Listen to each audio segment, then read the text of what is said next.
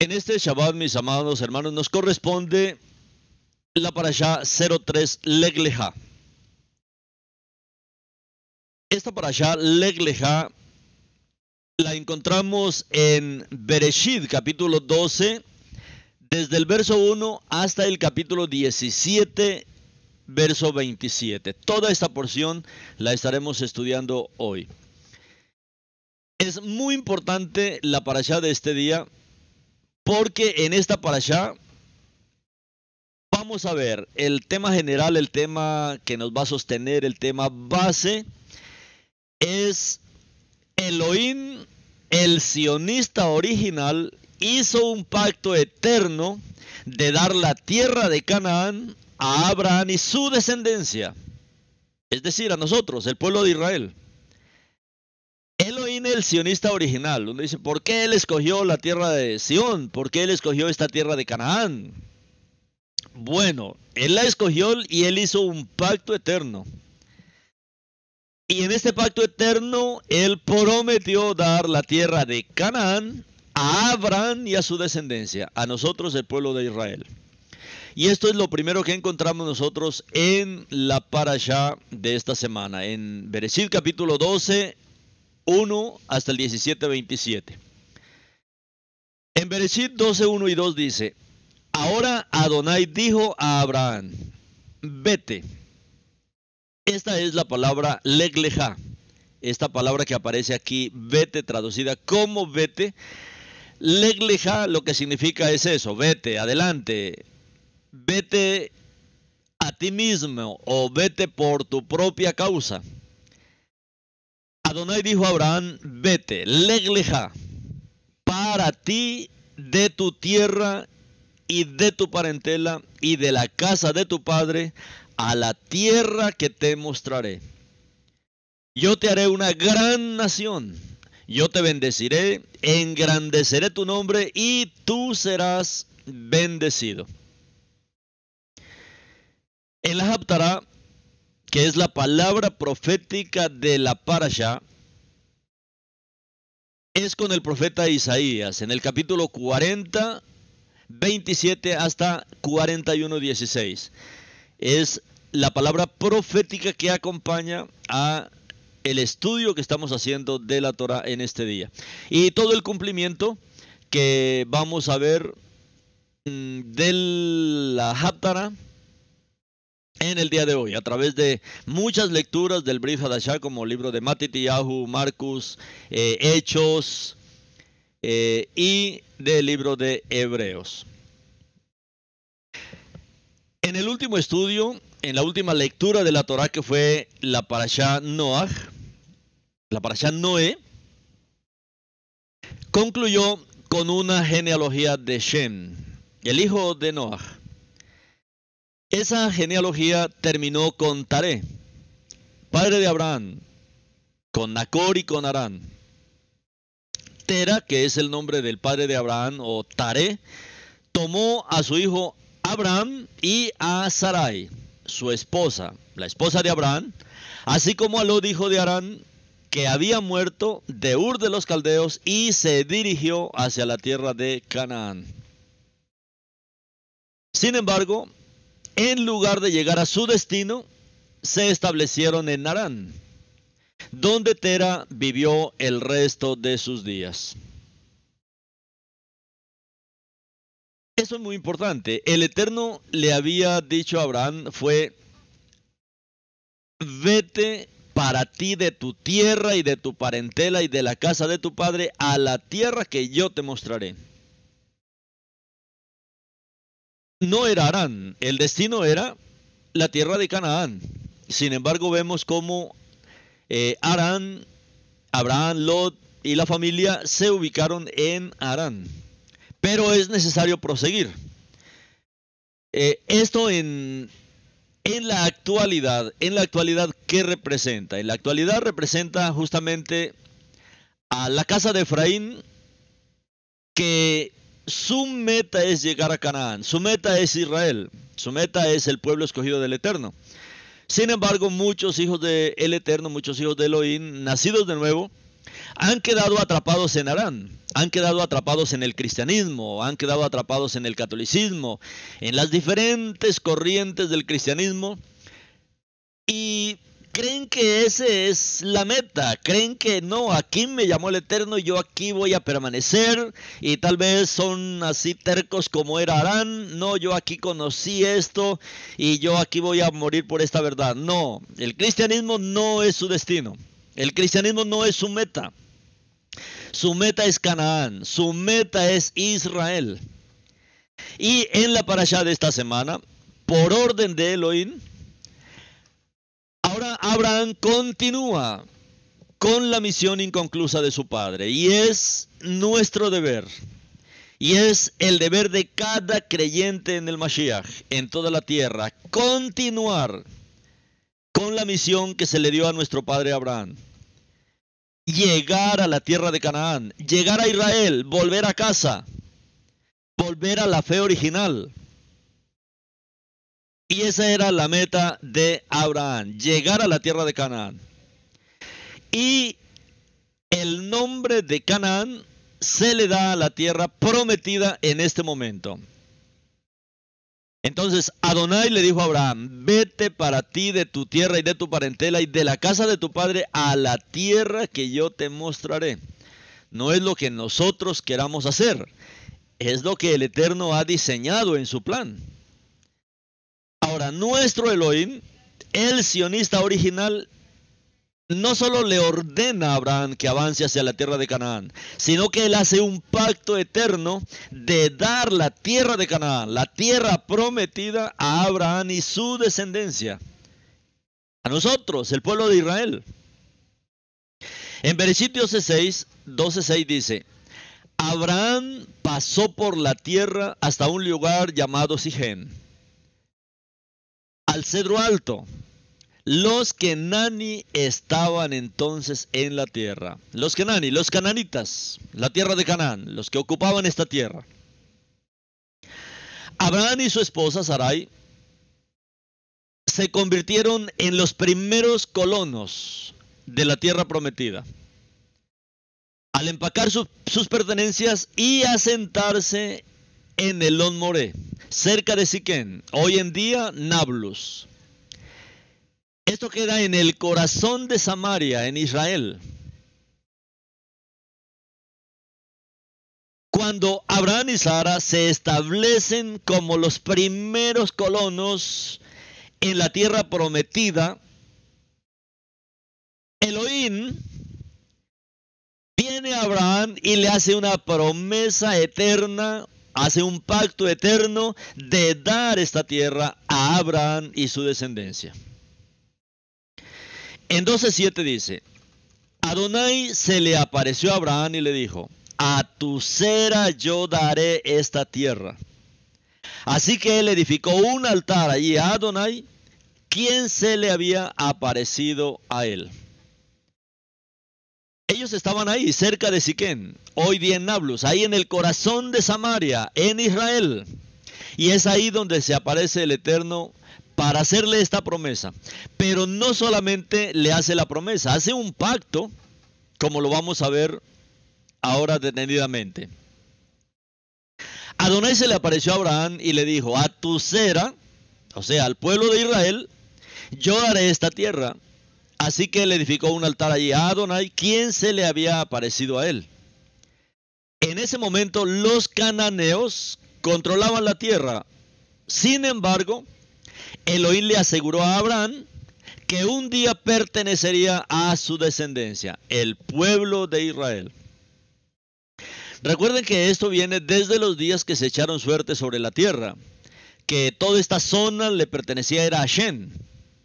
Sin embargo, los descendientes de Ham se ubicaron aquí, que son los cananitas, pero ellos no son los dueños originales. Por suerte esto ya pertenecía a la descendencia de Abraham. Ahora, el Eterno viene en este momento y le asegura a Abraham que un día pertenecería toda esta tierra a su descendencia, al pueblo de Israel. Los cananeos que la habitaban no eran los dueños originales, ellos habían invadido esta tierra que por pacto el Eterno mm, y por suertes la había dado a la descendencia de Shem.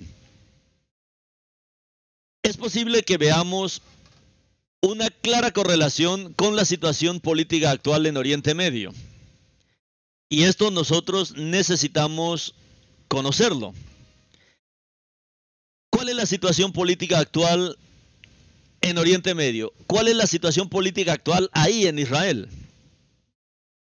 Los palestinos han usurpado el control de grandes extensiones de tierra dentro de Israel.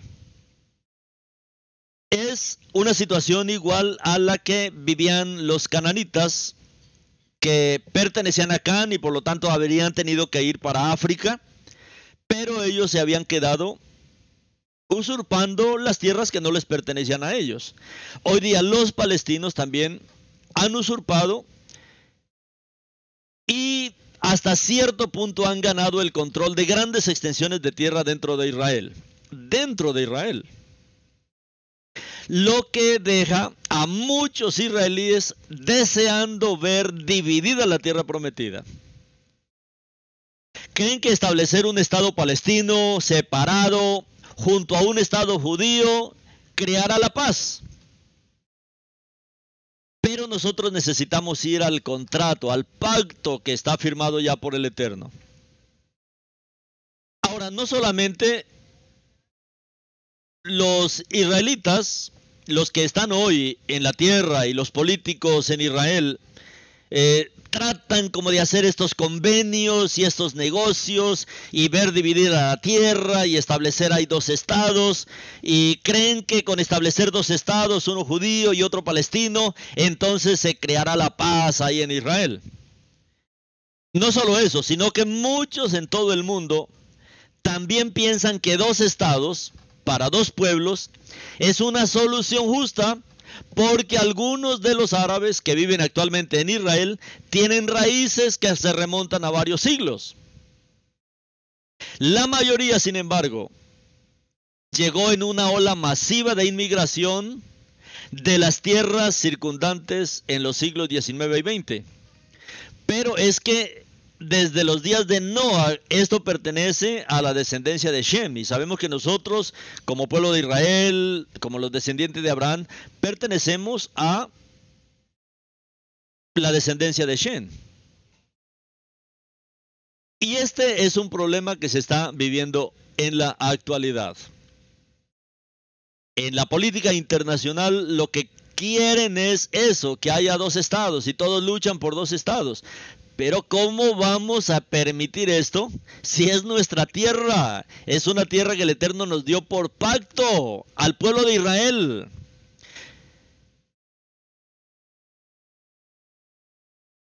Algunos se preguntan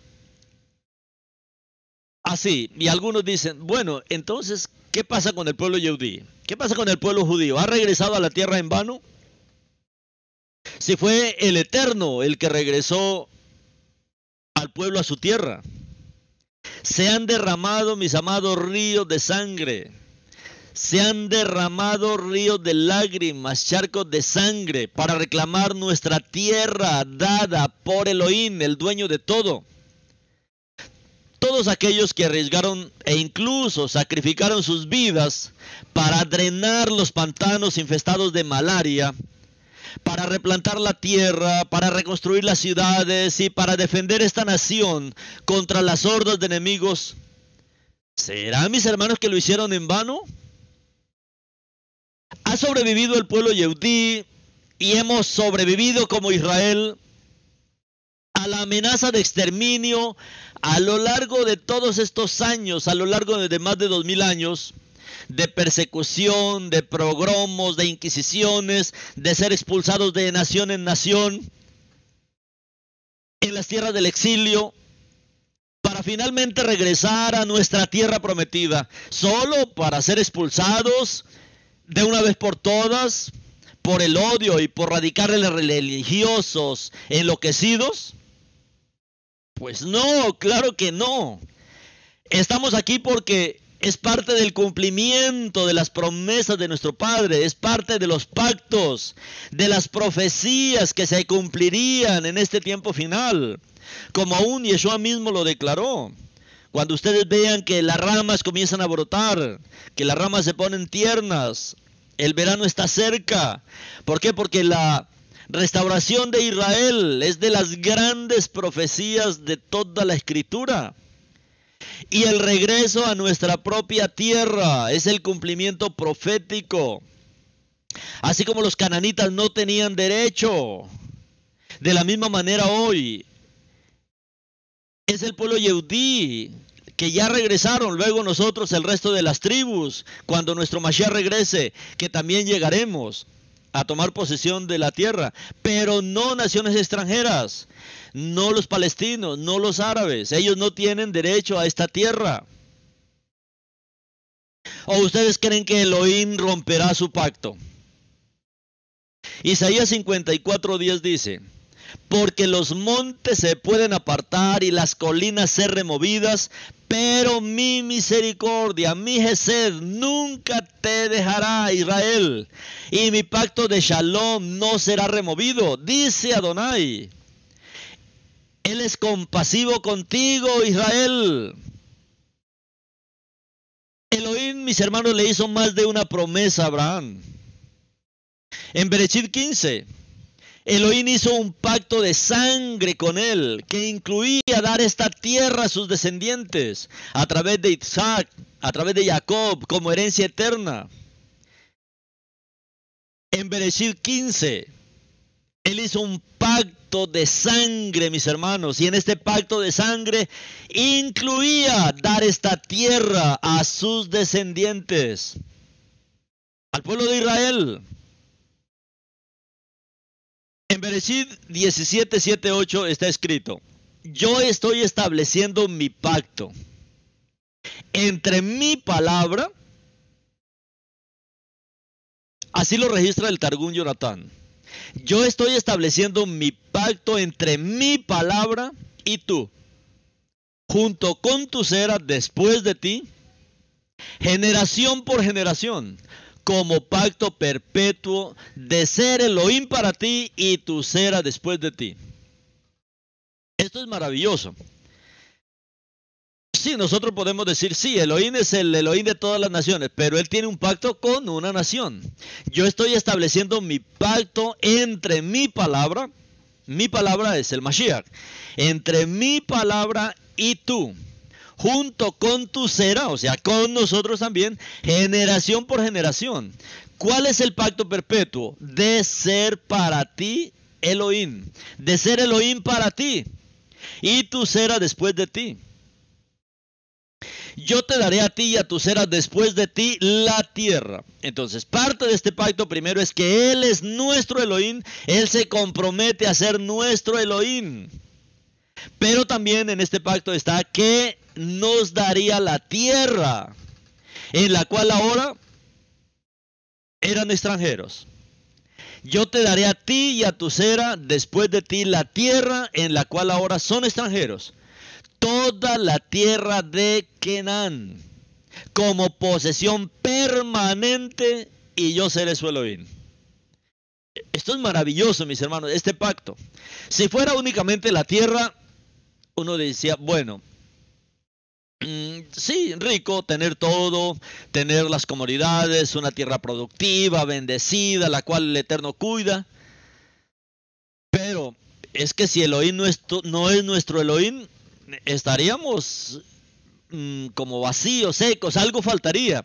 Este pacto es maravilloso, porque en este pacto que el Eterno está haciendo con Abraham es el ser nuestro Elohim, pero también darnos esta tierra, la tierra de Kenan, como posesión permanente.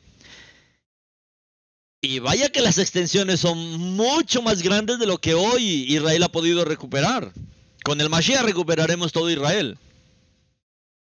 Bereshit 13, 5 y 9 dice, Lot que estaba viajando con Abraham también tenía rebaños, manadas y tiendas, pero la tierra no era suficientemente grande para ellos vivir juntos, porque sus posesiones eran muy grandes y no podían habitar juntos. Lot viajaba con Abraham. Ahora habían crecido, tenían muchos rebaños, muchas manadas, muchas tiendas, pero la tierra no era suficiente. No era lo suficientemente grande para, para estas dos familias. Hoy también muchos dicen, bueno, y cuando regresemos todos, ¿será que cabemos en Israel? Bueno, es que las tierras que se han recuperado no son en totalidad las que marca la palabra, son mucho más. O sea, en la palabra hay mucho más. Y ya veremos dónde están los límites. Lo mismo le pasó en un tiempo a Abraham y a Lot. La tierra no era suficientemente grande para vivir juntos, porque sus posesiones eran muy grandes y no podían habitar juntos. Además se levantaron peleas entre los pastores de Abraham y los de Lot. Los Kenani y los Perisi estaban viviendo en la tierra. No dice que los Kenani y los Perisi eran dueños de la tierra. No, porque ellos habían usurpado. La tierra se dio por suerte a Hashem y a su descendencia, lógicamente. Por eso nuestro padre está haciendo este pacto con Abraham. Los Kenani habían usurpado la tierra, los Perisi, todas estas eh, familias que vivían ahí. Están reclamando algo que no les pertenecía, lo mismo que está pasando hoy con el pueblo palestino. Abraham dijo a Lot, por favor, vamos a no tener peleas entre tú y yo, o entre mis pastores y los tuyos, puesto que somos parientes. ¿No está toda la tierra delante de ti? Por favor, sepárate de mí. Si tú vas a la izquierda, yo iré a la derecha. Si tú vas a la derecha, yo iré a la izquierda. Nuestro padre tiene muy buena memoria. A él no se le olvida este pacto que hizo con Abraham. Y este pacto se lo reafirma a Isaac. Berechit 26.3 dice, el Eterno le dice así a Isaac, quédate en esta tierra, en Canaán, y yo estaré contigo y te bendeciré, porque yo daré todas estas tierras a ti y a tu cera. Yo cumpliré mi juramento que hice a Abraham tu padre a él no se le olvida. Esto, mis hermanos, es una promesa, esto es un pacto, este es un juramento de que esta tierra pertenece a Abraham y a su descendencia, al pueblo de Israel.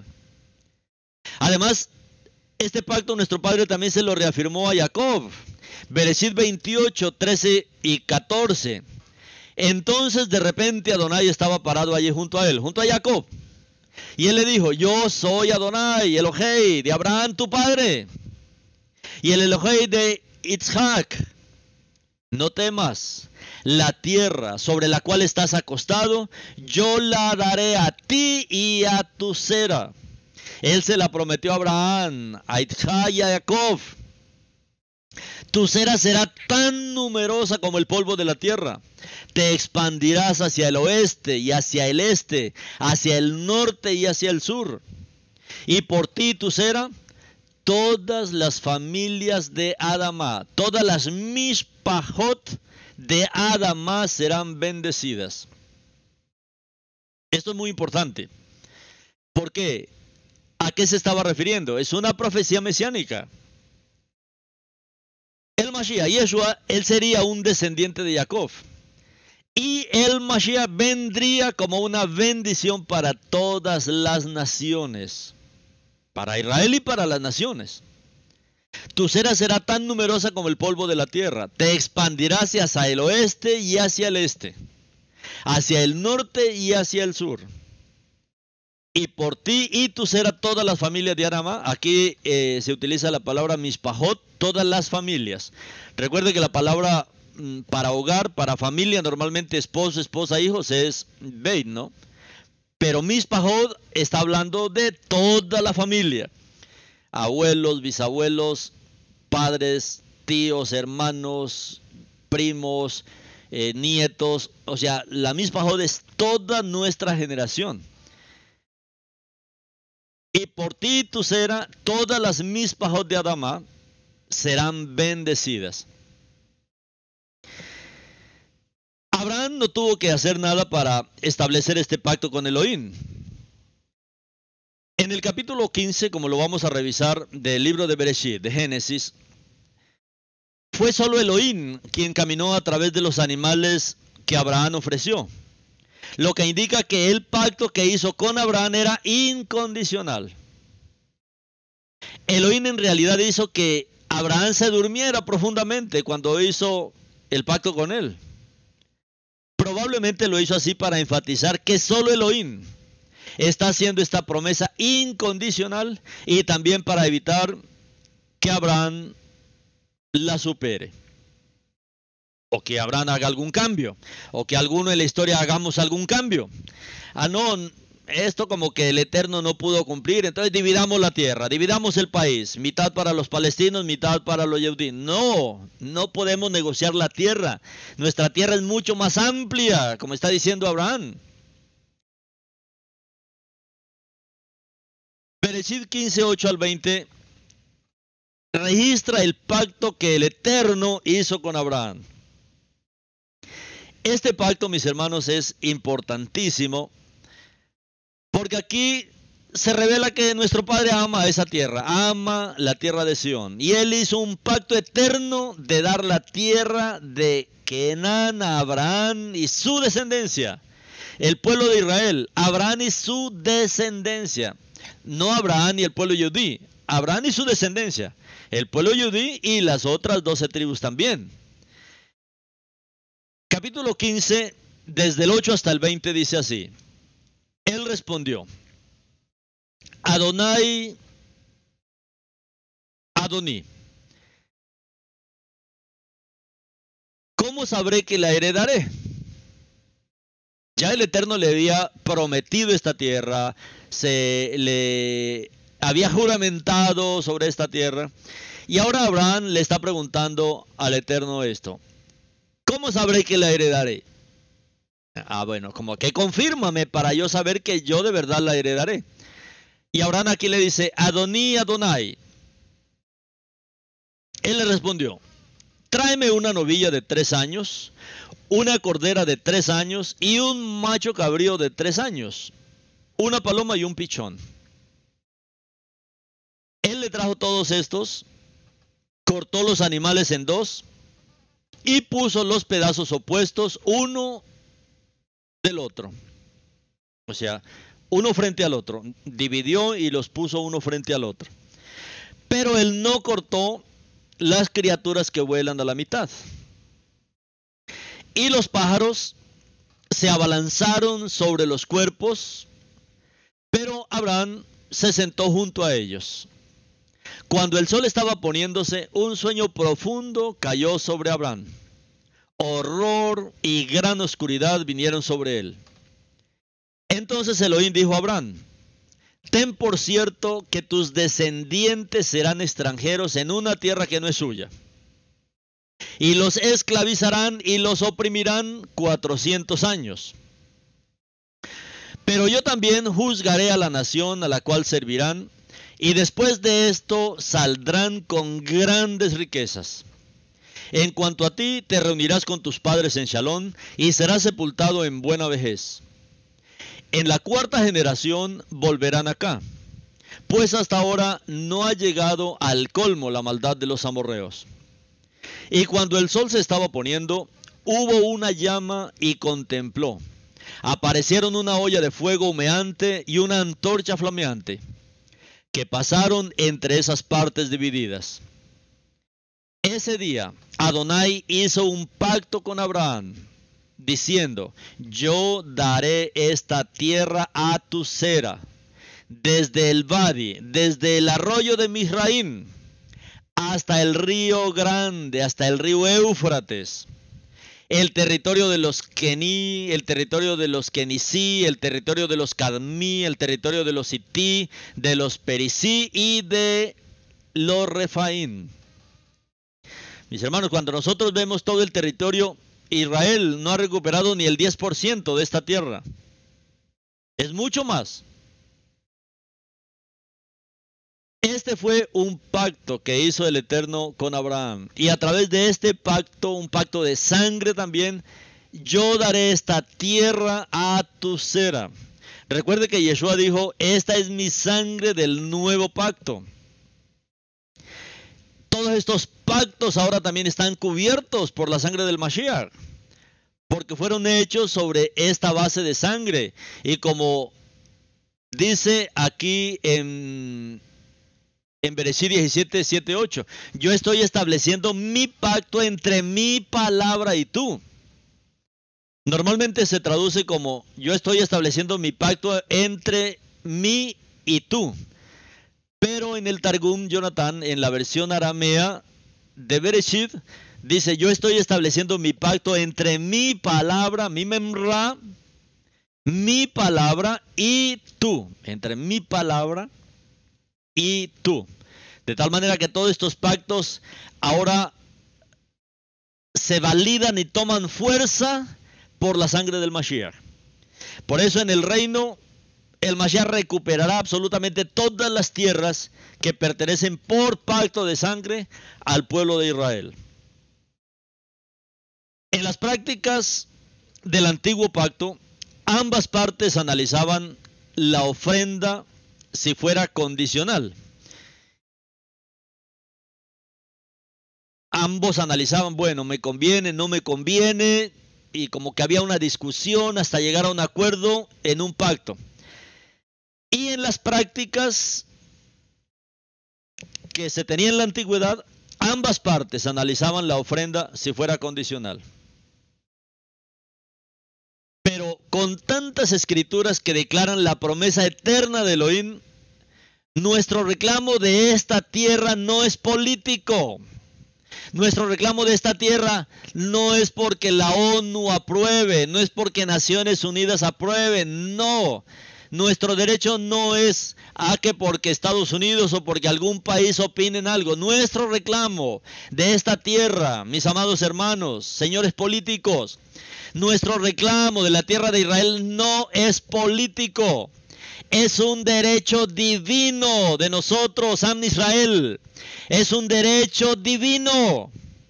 Por supuesto, existe una gran oposición a la palabra de Elohim. Sabemos esto. Las naciones están contra la palabra de Elohim. Los cananeos tenían sus armas y aliados, al igual que los enemigos de Israel hoy. Ambos obtuvieron algunas victorias temporales en sus esfuerzos por reclamar la tierra como suya. Es que no fue fácil tomar la tierra. Tuvimos que expulsar, si nosotros vemos toda la historia de Yehoshua, estos pueblos que habían usurpado la tierra no se querían ir, pero su tierra no era suya. Era un derecho divino, un derecho del Creador que le dio a Israel como pacto eterno.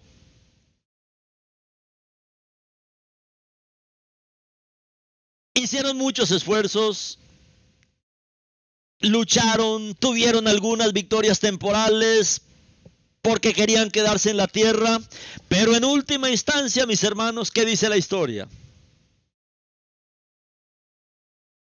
El pueblo obtuvo la victoria. Elohim es el dueño de la tierra, como él dice, mía es toda la tierra y su plenitud y todo lo que en ellos hay. Elohim es el creador. Elohim, el Elohim de Israel, Adonai, Elohim, el Elohim de Israel. Yeshua, Él es el redentor, el dueño de la tierra. Él redimió con su sangre, recompró con su sangre la tierra. Y por lo tanto puede dársela a quien quiera. Él es el dueño. Su pacto eterno con Abraham permanecerá y se cumplirá. Y nadie podrá oponerse a esta decisión y a este pacto de nuestro Elohim. Abraham, mis hermanos, entonces fue el primer hebreo, el primer híbrido que caminó por la tierra prometida. Fue el primero que entró a la tierra prometida. Bereshit 13, 17 dice, levántate, le dice el eterno Abraham, levántate y camina por entre la anchura y la longitud de la tierra porque yo te la daré y a tu será para siempre. levántate y camina por entre la anchura y la longitud de la tierra. Cuando Elohim le ordenó a Abraham que caminara a lo largo y ancho de la tierra, no fue solo para un pequeño paseo turístico. En la antigüedad cumplía con una costumbre legal de reclamar la propiedad de una propiedad caminando por ella. Esa era la manera que se reclamaba. Los reyes egipcios e hititas salían regularmente de sus grandes palacios para dar un paseo ceremonial por su campo, a fin de confirmar su propiedad sobre la tierra. Y esto es lo que el Eterno le está diciendo a Abraham. Bueno, camine, eso es suyo, es su propiedad. Cuando un hebreo, sea Yehudí o sea de las otras tribus, camine por todas estas tierras que el Eterno ha dado, tiene que proclamar, esta es nuestra tierra, esto es nuestro derecho divino, aquí fue lo que prometió nuestro Padre. Abraham caminó, como le ordenó el Eterno, por toda la anchura y por toda la longitud de la tierra.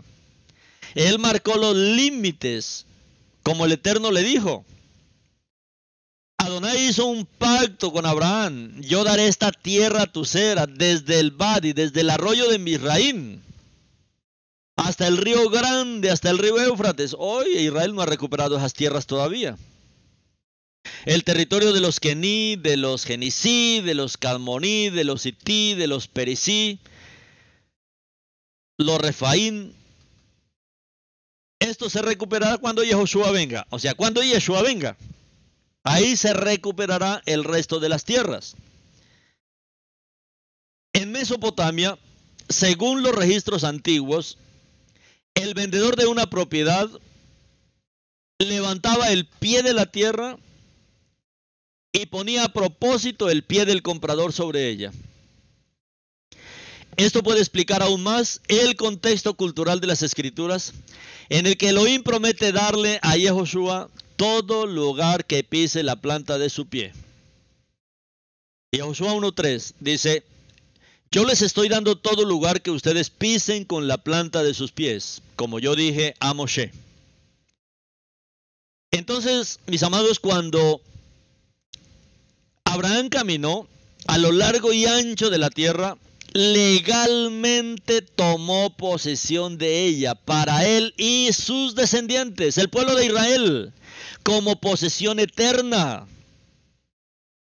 Los rabinos talmúdicos, que son los antiguos comentaristas rabínicos de las escrituras, han comparado el caminar de Abraham por la tierra con un frasco de perfume que solo desprende aroma cuando se mueve flotando la fragancia de la fe en toda la tierra prometida. Imaginémonos, Abraham caminando por toda esa propiedad para él y para su descendencia, alabando, agradeciendo la Gesed del Eterno, la misericordia, la bondad del Eterno para con su pueblo. Mientras que Noah caminó con Elohim, como dice la palabra, Abraham caminó delante de Elohim, allanando el camino para que el mundo llegara al conocimiento de la fe en el único Elohim verdadero. Abraham tenía la capacidad de cruzar fronteras. No solo cruzó de Mesopotamia para Canaán, sino que cruzó valientemente de un mundo de adoración de ídolos a un mundo en el que se adoraba al único Elohim verdadero. El mundo estaba de un lado y él estaba con la verdad del otro lado. Cruzó hacia su destino y sus descendientes heredaron la recompensa y la bendición, así como la característica de ser los que cruzan. Esos somos nosotros, mis hermanos, somos los hebreos, los que cruzan. Por esta razón, Abraham se convirtió en la primera persona en ser llamado Ibri, el que cruzó. Ibri significa eso, el que cruzó. Esta palabra proviene del hebreo labor, labor, que es cruzar. y se transcribe al español simplemente como hebreo. Pero ¿quién es un hebreo? Es un cruzador. Eso somos. Muchos hemos cruzado del mundo al judaísmo y del judaísmo al Mashiach. Otros han cruzado del catolicismo al cristianismo y del cristianismo a Israel. Somos cruzadores. No podemos quedarnos en Arán. Tenemos que cruzar, tenemos que avanzar, como nuestro padre Abraham. Él se convirtió en la primera persona en ser llamado Ibri, en ser llamado hebreo. Legleja, la parasha número 3 en la que estamos ahora,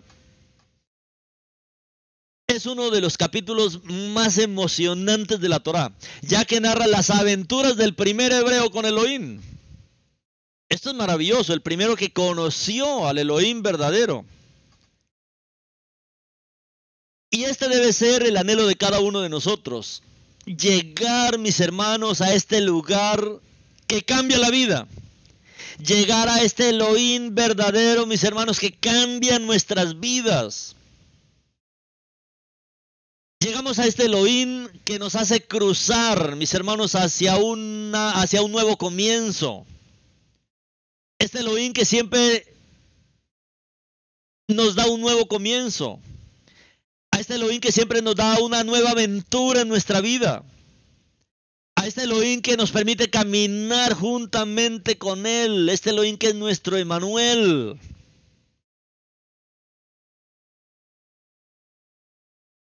Después de todos estos líos que tuvo Lot con Abraham y se separan, Lot necesita la ayuda de Abraham. Cuando cuatro poderosos reyes capturaron toda Sodoma y también se llevaron a Lot y sus pertenencias. Bereshit 13:7 dice, además se levantaron peleas entre los pastores de Abraham y los de Lot. Los Kenani y los Perisi estaban viviendo en la tierra. No dice que eran los dueños de la tierra, estaban viviendo, habían usurpado la tierra. En el capítulo 13 de Bereshit, Abraham y su sobrino Lot se han vuelto bastante ricos, sus rebaños son tan grandes que la tierra no puede mantenerlos a todos.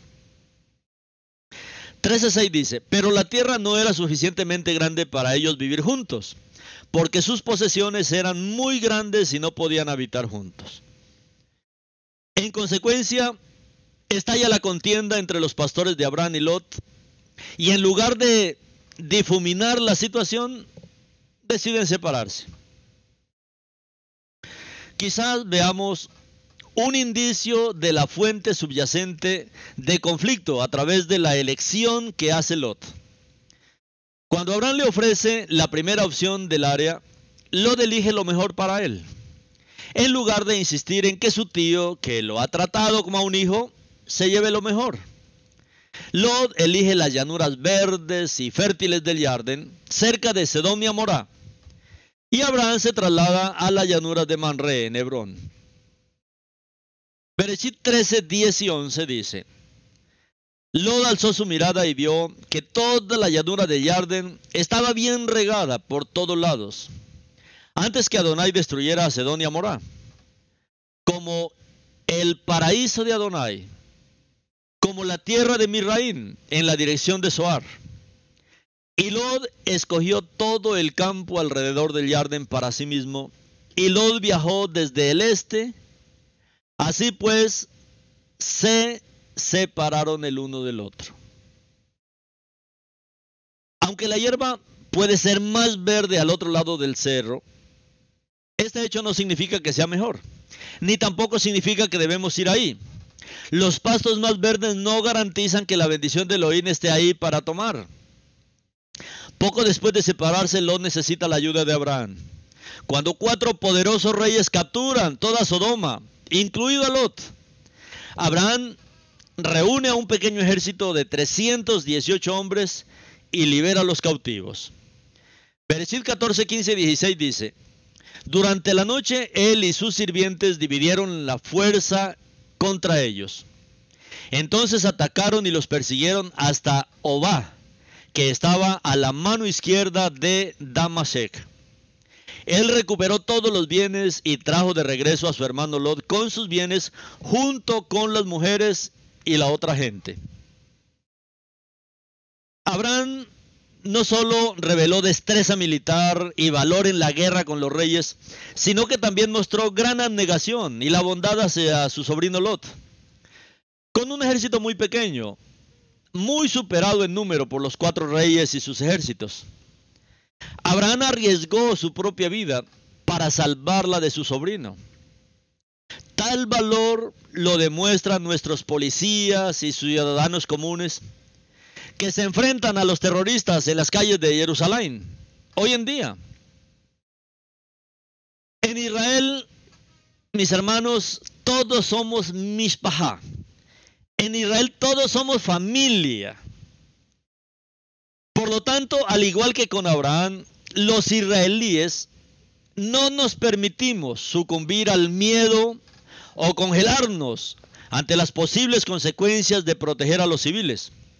En cambio, muchos se apresuran a proteger a extraños, arriesgando sus propias vidas.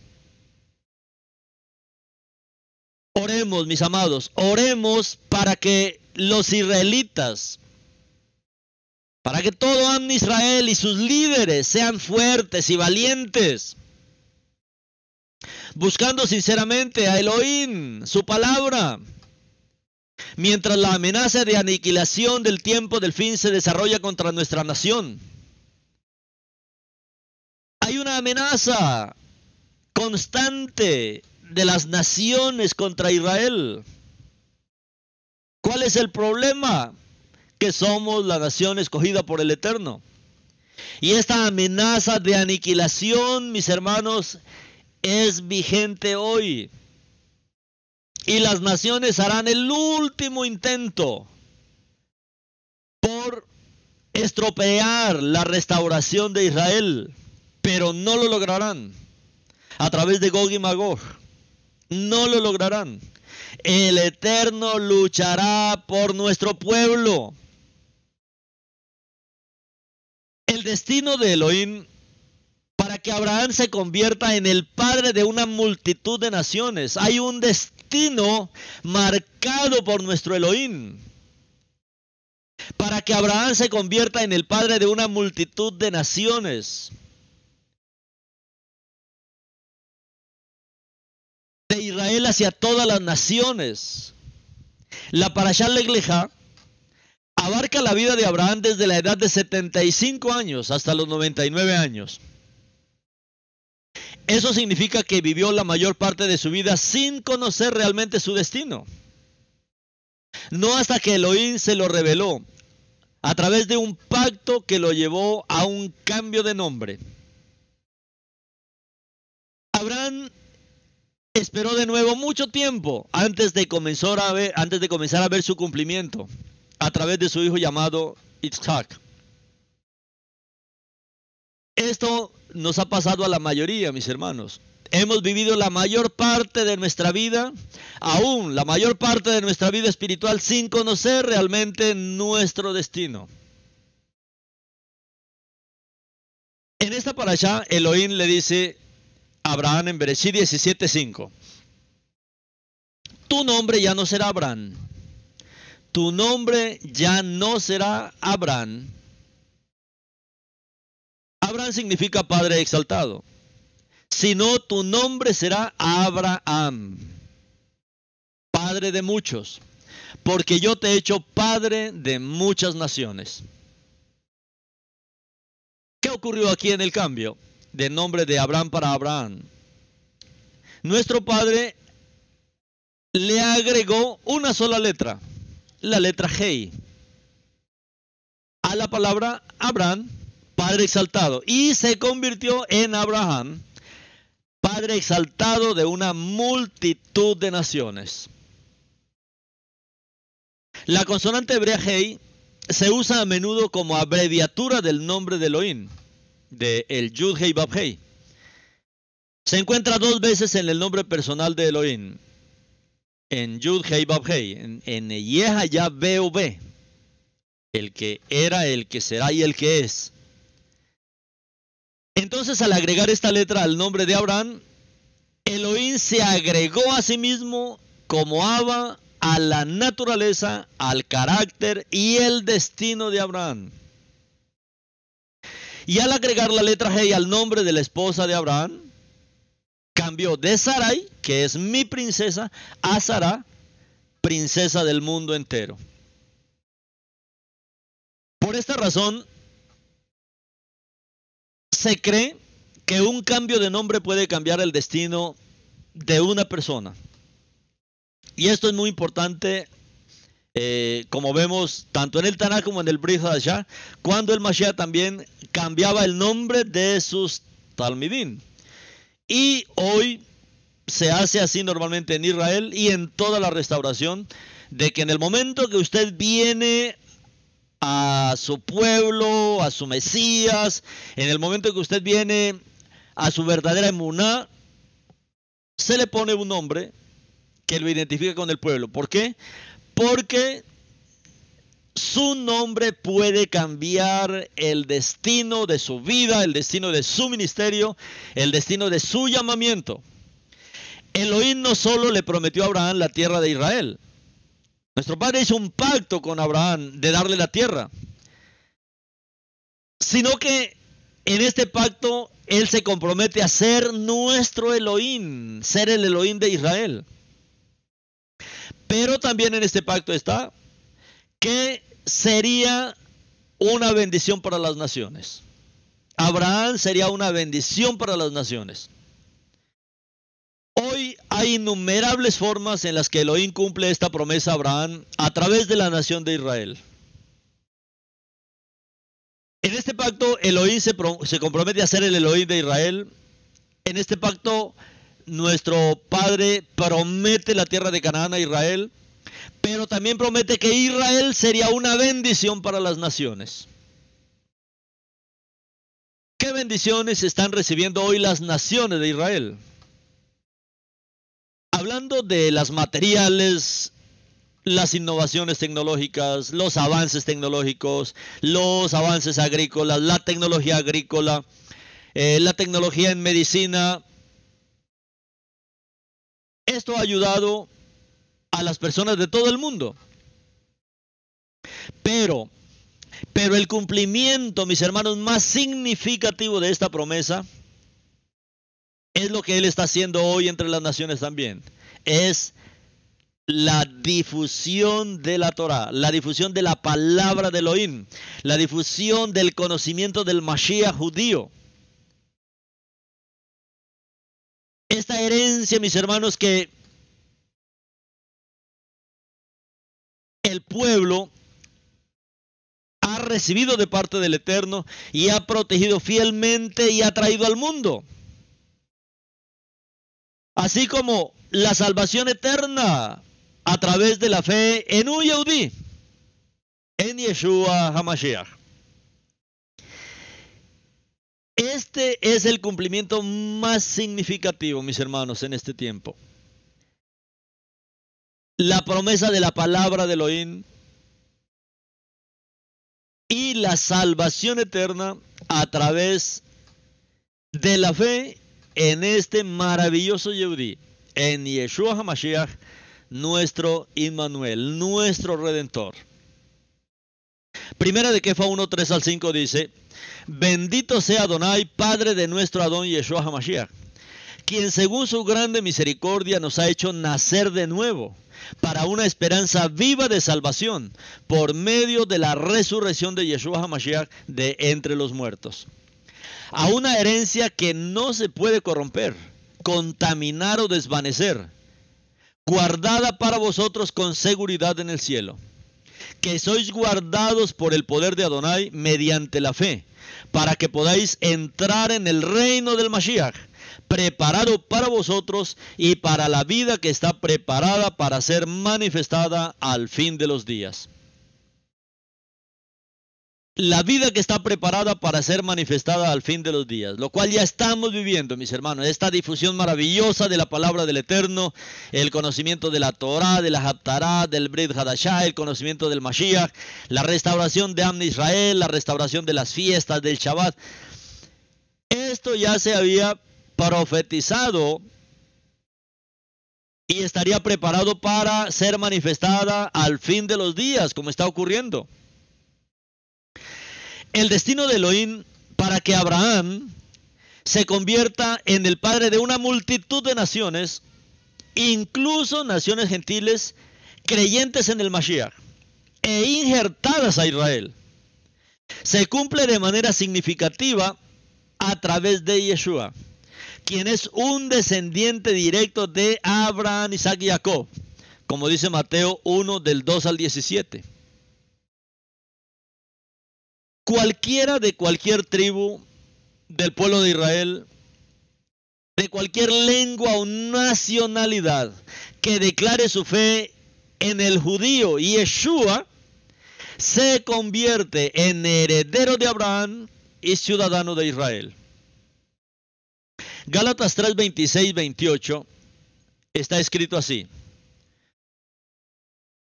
Puesto que ya somos hijos de Elohim por medio de la emuná en el Mashiach Yeshua. Porque todos los que hemos sido sumergidos en Tevilá, en el Mashiach, hemos sido vestidos del Mashiach. Ya no hay Yehudí ni arameo, ni hay ni esclavo ni libre. Y no hay varón ni mujer. Porque todos ustedes son Kol Israel Ejat. Todos ustedes son uno en el Mashiach Yeshua. En la Haptarah, que es la porción profética de la Parashat Legleja, Elohim llama a Abraham su amigo. Isaías 41 del 8 al 9 dice así, pero tú, Israel mi siervo, y Jacob, a quien he escogido, será de Abraham mi amigo. Yo los he tomado de los confines de la tierra, te convoqué desde sus partes más lejanas y te dije, tú eres mi siervo, yo te he escogido, no te he rechazado. El sustantivo que se traduce aquí amigo se deriva del verbo ahaf, que significa amar. En el texto hebreo, el sustantivo es ojavi, que en realidad significa mi amado, mi amado. Ese amor entre el Eterno y Abraham fue mutuo. Abraham mostró su amor por Elohim. ¿Cómo lo mostró? Por su obediencia. Y esto es maravilloso. Pero tú, Israel, mi siervo, y Jacob, a quien he escogido, será de Abraham mi amigo, o mi amigo amado, porque eso es lo que significa Ojavi eh, en hebreo, que es el término que se está utilizando aquí. Esto es para volverse loco, que el Eterno le diga a uno así, Abraham, mi amado amigo, Abraham, mi amigo. Recuerden que es muy difícil hacer amigos. Es muy difícil tener amigos de verdad. Ahora, el Eterno encuentra esto en Abraham. Pero también es maravilloso lo que ocurre con nosotros los creyentes en el Mashiach hoy. Yohanan 5.3 dice, primero Yohanan 5.3, porque amar a Donai significa obedecer sus mandamientos. Además sus mandamientos no son agobiantes. Y Yohanan 15.15 dice, ya no los llamo siervos, porque un siervo no sabe lo que hace su maestro. Pero yo los he llamado amigos míos porque todo lo que he oído de mi Padre les he enseñado. Mis hermanos, bendito nuestro Padre, bendito nuestro Adonai Yeshua. Porque así como Él llamó amigo a Abraham, Él también nos llama amigos, amigos, porque sabemos lo que Él hace. Él nos revela su corazón, Él nos revela sus secretos. los que somos seguidores de Yeshua, los que amamos a Yeshua, también como Abraham somos llamados sus amados amigos. Somos los amados amigos del Mashiach. Gálatas 3:29 dice así, y ya que ustedes pertenecen al Mashiach, Yehudi y no Yehudi, ya que ustedes pertenecen al Mashiach, todos los que pertenecen al Mashiach, ciertamente son simientes, son semen de Abraham y herederos según la promesa, herederos de la misma promesa, herederos de esta promesa, de este pacto, de este juramento que nuestro Padre hizo, de Él ser nuestro Elohim, de darnos la tierra y de ser una bendición para las naciones. Así como Elohim llamó a Abraham para que fuera una tierra desconocida, para ser bendecido y ser una bendición. También debemos, mis hermanos, estar dispuestos y ser obedientes para ir a donde Él nos envíe, para ser una luz y un testigo, mis hermanos, de su cabot, de su gloria, de su benevolencia, de su nombre. Ahora, tenemos un problema. ¿Cuál es el problema? hay veces nuestra baja autoestima, la baja autoestima de Am Israel, la baja estima que usted tiene de usted mismo. Y Jesús dijo que debemos amar al prójimo como a nosotros mismos. Amar al prójimo no es dejar de usted amarse, porque eso es un error muy común. Que usted no se ame que usted no se valore. Usted, le corresponde a usted, a cada uno. No espere que los otros lo valoren. No espere que los otros le vengan a dar ánimo. No, usted valórese. Y Yeshua dijo, amar al prójimo como a usted mismo. O sea, usted puede amar a otros en la medida que usted se ama a usted mismo. Si usted no se ama a usted mismo, pues no puede entregar amor a otros. Y este es un grande problema, mis hermanos, la autoestima que hoy tiene Israel. La autoestima de su vida, la autoestima suya. Al comienzo de esta porción de la Haftarah, vemos la descendencia de Abraham en la tierra. Pero Israel teme que su camino esté escondido de Elohim. Isaías 40, 27 dice así. ¿Por qué te quejas? ¿Por qué te quejas? Jacob, ¿por qué dices Israel? Mi senda está escondida de Adonai, mis derechos son ignorados por Adonai. Ay, lo que yo le hago, lo que yo hago no le interesa al Eterno, Él no sabe lo que yo estoy haciendo. A nadie le interesa lo que yo hago, a nadie valora lo que yo hago esa autoestima de Israel, mis hermanos, necesitamos subirla. Y el Eterno dice, ¿por qué te quejas Jacob? ¿Por qué dices Israel, mi senda está escondida de Adonai? Mis derechos son ignorados por Adonai. Este es el grito universal de invisibilidad, de sentirse abandonado, desvalorizado. Y en momentos como estos es fácil pensar que ni siquiera Elohim nos ve. Esa no es la verdad, esa no es la verdad. Salmo 33, 14 dice, desde tu trono, desde su trono, Él observa a todo el que habita en la tierra.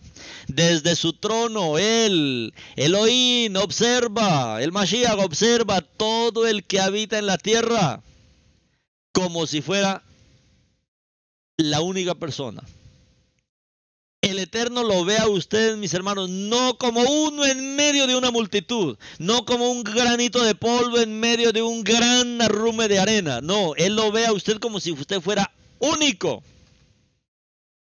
Desde su trono Él observa a todo el que habita en la tierra y Él nos observa como si fuéramos únicos en esta tierra. Elohim ve todo lo que hacemos. Y nuestra recompensa, mis hermanos, viene de Él. Él siempre está con nosotros. Él ha prometido nunca dejarnos ni desampararnos en el camino. De Barín 31.8 dice, pero Adonai es el quien irá delante de ti. Él estará contigo, Él no fallará ni te abandonará. Así que no temas ni desmayes su corazón. Esta, mis hermanos, es una buena noticia en este Shabbat.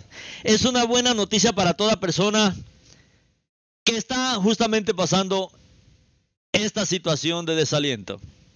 Esta es una buena noticia. De Barín 31.8. Él es quien irá delante de ti. Él está contigo. Él no fallará ni te abandonará. Así que no temas ni desmayes su corazón. Qué buena noticia, mis amados. Especialmente para usted, mi hermano, que mi hermana que está cansada, que se siente perdida, que se siente sola, abandonada. O para usted, hermano, que se siente cansado, que se siente perdido, que se siente solo, abandonado. Esperando que alguien reconozca lo que usted hace. A veces sentimos que estamos haciendo mucho, tratando de ser felices, sacrificándonos y dando, y a nadie parece importarle. Nadie se da cuenta y mucho menos da una palabra de agradecimiento. Pero no podemos desalentarnos por eso. Porque nosotros servimos al Eterno, somos siervos del Eterno. Y que no nos pase esto, mis hermanos. Aprendamos a ser agradecidos. Aprendamos a ser agradecidos con las personas.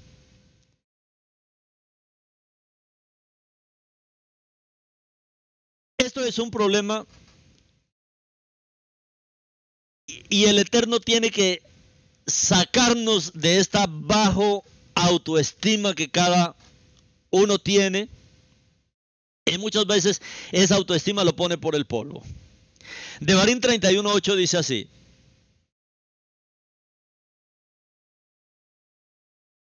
Pero Adonai es el que irá delante de ti, Él estará contigo, Él no fallará ni te abandonará. Así que no temas ni desmayes su corazón. Mis hermanos, todas estas promesas están firmadas con sangre. La presencia, mis hermanos, de nuestro Elohim, la presencia de Immanuel. Recuerden, esta palabra Immanuel viene de dos palabras hebreas que es Amán y él. Amán, él. Y Amán significa reunir, reunión. Y él pues es Elohim. La presencia de Immanuel, la presencia del Eterno en Yeshua, la presencia de Inmanuel, la reunión de todo lo que Elohim es en Yeshua. Esa presencia de Inmanuel, mis hermanos, que es la presencia de todo lo que el Eterno es.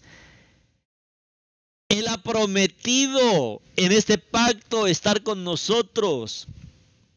Él hizo este pacto con Abraham de dar la tierra, pero esta promesa, este pacto fue triple. No solamente la tierra, él también hizo un pacto de que Él era nuestro Elohim, un pacto de que su presencia inquebrantable estaría con nosotros. Elohim, mis hermanos, asegura a Israel, asegura a cada Bene Israel. Él asegura repetidamente su presencia y lo ha hecho por medio de un pacto, mis hermanos, con nuestro padre Abraham.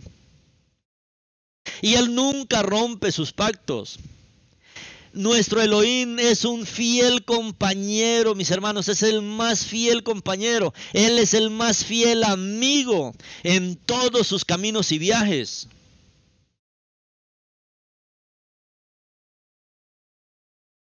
Cuando ustedes ven los escritos que el Eterno nos permite hacer, yo siempre firmo abajo, compañero de labores en el Mashiach.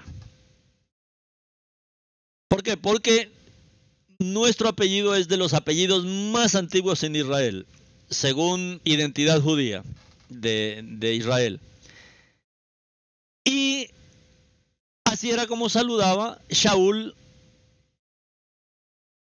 a un familiar nuestro, voy a decirlo así, de apellido urbano en ese tiempo, en el tiempo, era un colaborador de, de Shaul. Y Shaul lo saludaba así, ¿no? Compañero de labores en el Mashiach. Eso es lo que nosotros queremos ser, mis hermanos, eso, un compañero de labores. Pero el mejor compañero, el mejor fiel amigo es nuestro Padre, es nuestro Immanuel. Él es un fiel amigo, Él es un fiel compañero, es un fiel acompañante en todos los caminos y viajes que usted emprenda. No tiene por qué temer el viaje hacia lo desconocido. Él toma a Israel de su mano y nunca lo abandona. Isaías 41, 10, 13 está escrito así. No tengas temor, yo estoy contigo no desmayes, porque yo soy tu Adonai. Yo te doy fuerzas, yo deparo ayuda, yo te sostengo con mi victoriosa mano derecha, Yeshua. Porque yo Adonai, soy tu Adonai. Te digo, mientras sostengo tu mano derecha, no tengas temor, yo te ayudaré. Israel puede estar rodeado de enemigos decididos a destruirnos. Pero Elohim promete contender con aquellos que se oponen a Israel. Y en el final del tiempo todos van a conocer la mano poderosa de nuestro Elohim, del Elohim de Israel, se los aseguro. Isaías 41, 11, 12. Todos aquellos que se han enfurecido contra ti serán avergonzados y confundidos, puestos en deshonra. Aquellos que pelearon contra ti serán destruidos, serán como nada. Los buscarás, pero no los encontrarás. Aquellos que insolentemente contendieron contigo. Sí, aquellos que te hirieron, Aquellos que te hicieron la guerra serán como nada, absolutamente nada. Qué maravillosa promesa para nosotros Israel, mis hermanos. Incluso cuando las cosas se ven sombrías o cuando un problema o enemigo insuperable está a punto de obtener la victoria, Elohim nos asegura su ayuda sobrenatural. Aunque a veces nos sintamos débiles y pequeños, nuestro Redentor, el Santo de Israel, el Hakados de Israel, está al lado de sus hijos. Él está al lado nuestro. Romanos 8:31. ¿Qué entonces diremos en cuanto a esto? Si Adonai está por nosotros, ¿quién puede estar contra nosotros, mis hermanos? Si Adonai está con usted, ¿quién puede contra usted? Él es nuestro Immanuel y Él por este pacto prometió darnos la tierra, pero también ser nuestro Elohim y convertirnos en personas que seamos una bendición para esta tierra. Elohim, mis hermanos, está con nosotros para darnos fuerza en el viaje. Isaías 40, 29. Él da vigor al exhausto.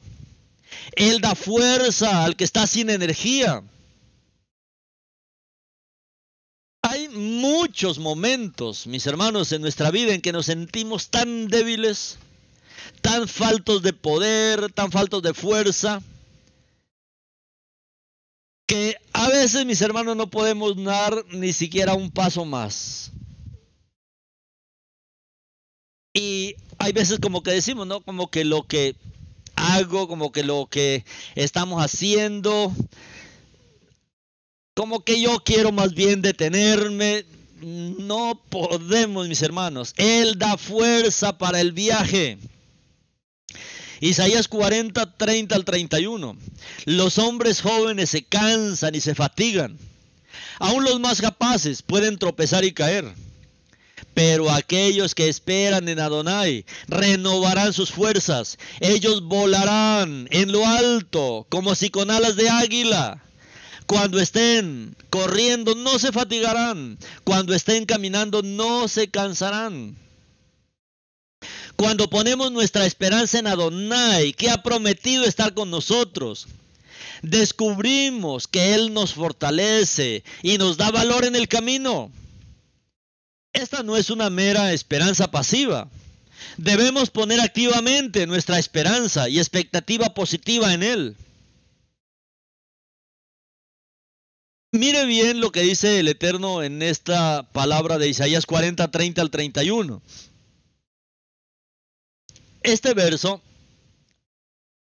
promete que si nos mantenemos en una actitud de fe, de emuná, de confianza, entonces montaremos con alas como las del águila.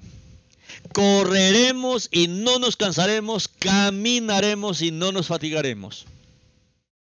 Note que el verso primero enfatiza volar, luego correr y luego caminar. Esto no es algo antinatural. Revela que Elohim nos dará fuerza y poder para volar como un águila, correr la carrera con vigor y caminar nuestra vida diaria con shalom, con gozo, en rectitud en el Ruach Kodesh en el espíritu de santidad. Puede ser relativamente fácil volar cuando estamos llenos de entusiasmo por algo nuevo y emocionante, pero una carrera de maratón puede convertirse en una prueba agotadora de resistencia. Y esta, mis hermanos, es una prueba, una carrera de maratón. Quizás sea aún más difícil seguir la monótona ronda de los deberes cotidianos con fe y firmeza. O sea, esta monotonía diaria de la vida cotidiana, hay veces que parece difícil seguirla. Mis amados, Elohim promete en esta japtará, en esta porción profética de esta semana, que mientras seguimos esperando en Él, mientras lo hagamos, Él nos dará la fuerza y la gracia para hacer las tareas simples y diarias de la vida con shalom y con gozo.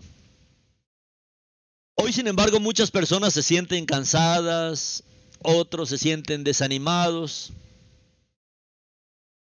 Avanzar con fe y elevarnos por encima de nuestras circunstancias con la habilidad de un águila Parece imposible.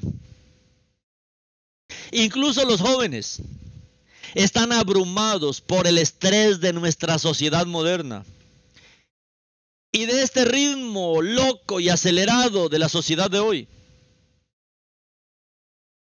Somos, mis hermanos, simplemente bombardeados con información a través de Internet inundados con un aluvión de dispositivos tecnológicos, ininterrumpidos, conectados 24 horas, 7 días a la semana, 364 días al año, manteniéndonos disponibles las 24 horas, la gente casi no duerme por estar ahí conectado los 7 días a la semana.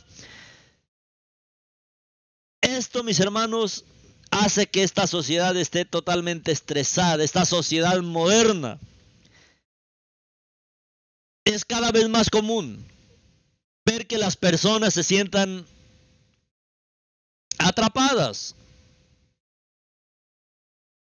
Y aún así crean que nunca quedarán atrapadas. Están ya ahí mis hermanos atrapadas en todo este sistema y no se dan cuenta que están atrapadas en el sistema. Pero a pesar, mis hermanos, de esta era moderna, a pesar de esta sociedad moderna y todos los ajetreos modernos y todos los nuevos problemas modernos, el Eterno ha prometido, mis hermanos, por pacto, estar con nosotros. Y Yeshua también tiene el antídoto para esta dolencia moderna. Y Yeshua también puede traer sanidad, mis hermanos, a esta dolencia moderna. Mateo 11, 28. Él proclamó, vengan a mí todos los que están agobiados y cargados. Yo les daré descanso. Y Yeshua está mucho más adelante de esta sociedad moderna. Vengamos a Él, como Él dice, vengan a mí, vengan a mí, todos los que están agobiados y cargados. Hay un pacto que el Eterno ha firmado, mis hermanos, con Abraham, y es de darle toda la tierra de Canaán a Israel, a Abraham y a su descendencia. pero también ser nuestro Elohim, estar pendiente de nosotros, cuidar de nosotros, protegernos, ayudarnos a los que están agobiados, cargados. Él quiere darnos descanso, vengamos a Él. El verdadero descanso para nuestra alma solo se puede encontrar en la presencia de Yeshua, nuestro Immanuel. Cuando ponemos nuestra esperanza y confianza en su poder salvador. El Eterno hizo el pacto. Yo haré mi pacto entre mi palabra y tú. Esta mi palabra es Yeshua. Él es aquel que hizo este pacto y que lo ratificó con su sangre. Solo entonces, cuando pongamos nuestra esperanza y confianza en su poder salvador, Solo entonces encontramos su fuerza sobrenatural para ir adelante y aferrarnos a esta promesa maravillosa de Elohim, del ser nuestro Elohim. El Elohim de Israel es nuestro Elohim por pacto. Y en nosotros mucho más porque estamos bajo este pacto de sangre. Johanán 5:5 dice, ¿quién vence al mundo? ¿Quién vence al mundo? ¿Quién vence al mundo tecnológico, al mundo moderno? ¿Quién vence al mundo? Al mundo del pecado, al mundo religioso, al mundo político. ¿Quién vence al mundo? El que cree que Yeshua es el Ben Elohim. ¿Quién vence al mundo sino el que cree que Yeshua es el Ben Elohim? Yeshua es la palabra que hizo pacto con Abraham de ser su Elohim personal. Mis hermanos, yo les animo a todos los que están desalentados, aquellos que quieren un nuevo comienzo en sus vidas, una nueva y emocionante vida espiritual, que digamos así, Yeshua, Adonai Yeshua, tú eres la persona que más amo, tú eres Adonai. Tú eres el Mesías de Israel. Tú eres la palabra que hizo pacto con Abraham de darnos toda la tierra y de ser nuestro Elohim. Yeshua de Nazaret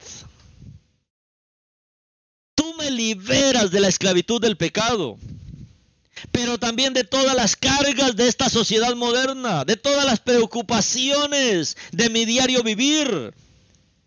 Tú me conduces a la maravillosa libertad de ser un hijo de Elohim. Yeshua, haz esta obra en mí hoy.